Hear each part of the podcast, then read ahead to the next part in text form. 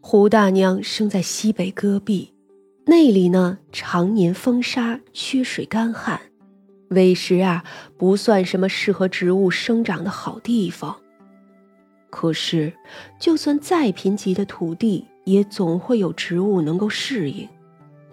沙漠都不是彻底荒芜呢，更何况那戈壁滩。胡杨树就是一种极度适合这里的植物。传言呀，他们生三千年，死三千年，立三千年，不腐又三千年。虽然这传言并不真实，可胡杨的生命力也确实强悍的吓人。胡大娘生存的地方并不是什么灵脉，可她生命力强，寿命也足够悠长。日升月落，他就这么吸取着天地间的灵气，有了些灵智。不知是哪一年哪一月，他瞧见了一个人。这个是一个妇人，不知从何处来，来的时候已经快要不行了。那时候的胡大娘还不会化形，却能做出一些与旁的树不一样的动作。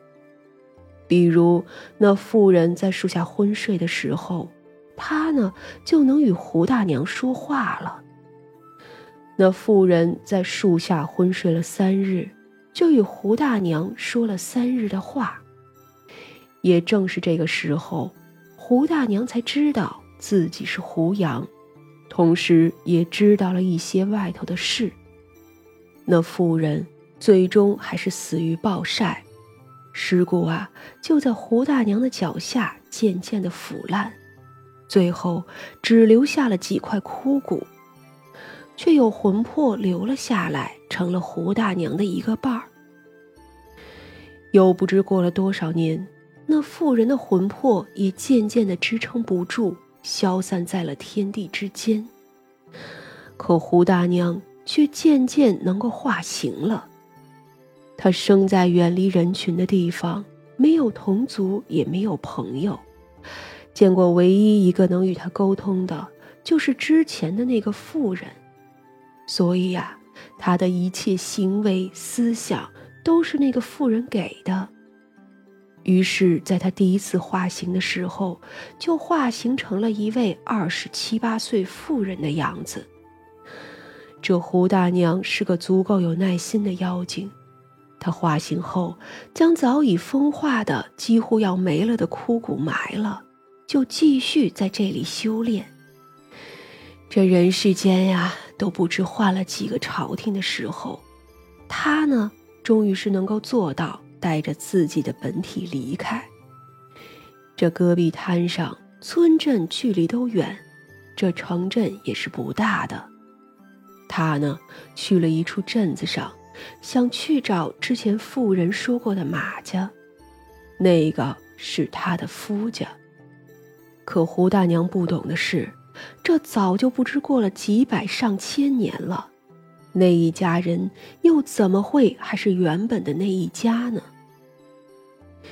入了红尘，胡大娘渐渐明白了一切。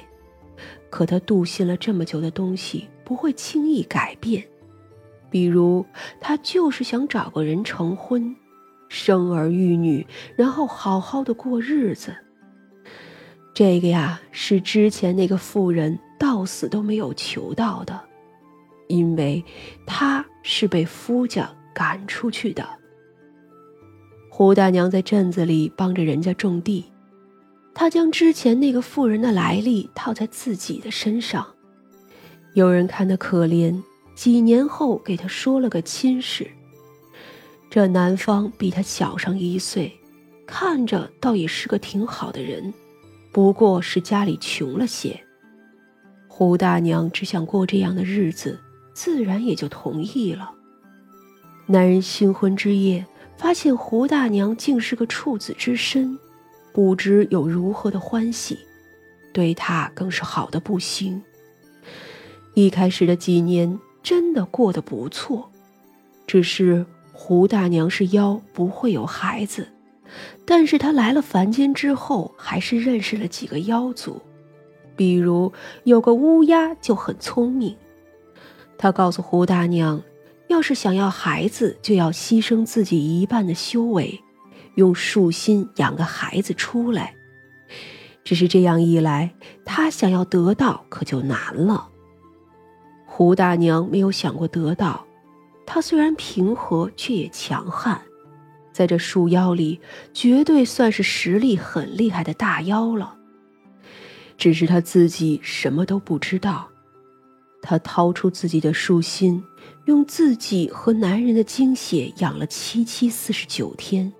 终于呀，是让他养出了一个儿子。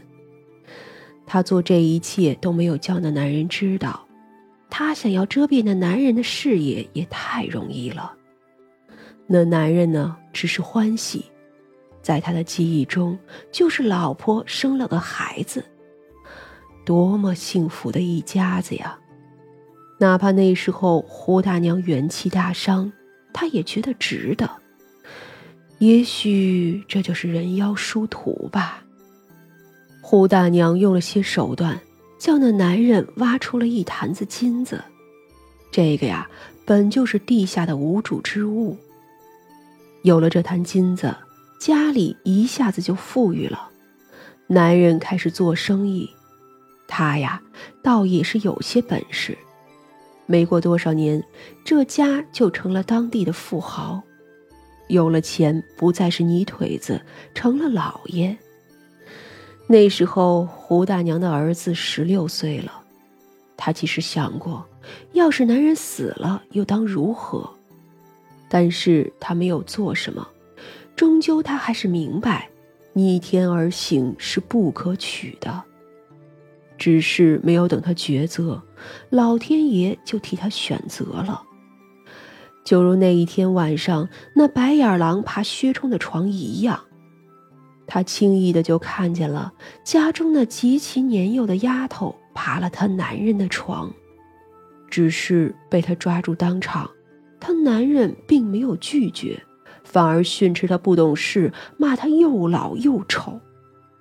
胡大娘震惊了，她后来渐渐明白。自己化形的时候是受了那妇人的影响，可她要变出年轻貌美的样子来，并不算费事。可这一切都比不上男人此时的嘴脸，叫他失望。那小婢子成了妾，很是会挑拨。胡大娘呢，本身是个不爱说话的，她的本体一直就在后院当中。哪怕这宅子重建过后都没有砍掉，因为她不许。家里人呢，倒也无所谓。可他没有想到，他不过一日不在家中，自己的本体就被毁了。而毁他本体的是他一向疼爱的儿子，因为他的儿子喜欢上了另一个富户家的千金，而人家看不上他们家。也看不上他，这一切不过是借口罢了。可他儿子信呢。回来发泄的时候，就看到了树，那是从小胡大娘就不许旁人动的树。正好他不在家，那孩子叫人砍树还不算，竟是连树根都挖了出来，一把火烧了个干净。这个呀，是胡大娘的劫数，她本就因为要孩子去了半条命了，如今这本体都被毁了，千年修为几乎是一朝散尽。他撑着身子回去，可他的儿子已经不成了。是啊，这孩子是从他本体上分离下来的树心，这树都没了，树心还能活吗？可到死，这孩子都怨恨他，就只是因为没能娶上自己喜欢的女子。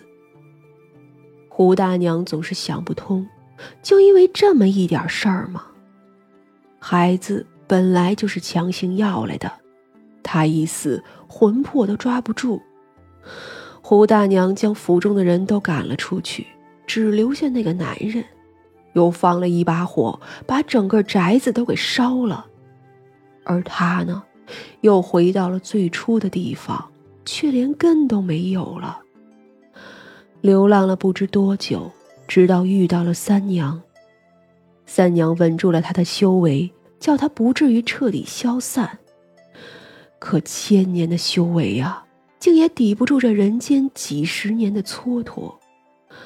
胡大娘终究苍老成了大娘，再没有了以前的踌躇满志。